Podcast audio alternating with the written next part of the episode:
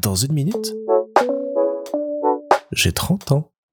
Salut Alors dernièrement, je me baladais un peu sur Facebook et Twitter, et je suis notamment tombé sur un mème où euh, le personnage se moquait d'une version plus jeune de lui-même. Et ça m'a rappelé combien j'ai fait, et je fais toujours ça quand je retombe sur des photos, euh, des messages, ou euh, que je repense à des souvenirs plus jeunes, de me dire putain mais qu'est-ce que j'étais bête à l'époque. Et je sais que ça m'est arrivé depuis que j'ai peut-être 15-16 ans de repenser à des trucs même que j'avais fait un mois, trois semaines plus tôt, et de me dire mais qu'est-ce que j'étais bête et en fait, en y réfléchissant aujourd'hui, je trouve que c'est vachement dommage de se dire ça.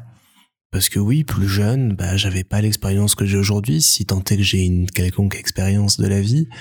J'étais euh, peut-être euh, plus immature, peut-être moins adapté socialement, peut-être avec d'autres idées, d'autres envies, euh, trop fougueux par moments.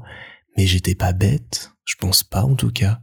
J'étais qui j'étais à l'époque, j'ai grandi depuis, et jeter comme ça un regard dépréciatif sur qui on a été, je trouve ça hyper dommage et hyper triste parce que c'est aussi le signe qu'on ne s'apprécie plus et si on ne on n'apprécie pas la personne qu'on a été, je suis pas sûr qu'on arrive à apprécier la personne qu'on est aujourd'hui et celle qu'on veut devenir demain. Donc je pense que je vais arrêter de dire qu'est-ce que j'étais bête quand je verrai toutes ces photos, tous ces souvenirs remonter et je me féliciterai plutôt du chemin que j'ai parcouru depuis, de toute l'expérience que j'ai accumulée, des rencontres que j'ai faites.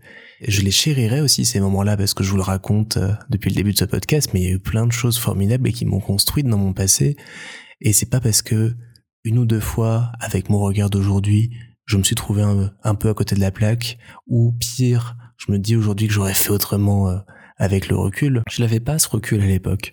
Donc autant accepter euh, cet état de fait, autant se dire qu'on a fait du chemin depuis et c'est tant mieux, et puis accepter qui on a été par le passé, je pense que c'est d'autant mieux pour préparer l'avenir.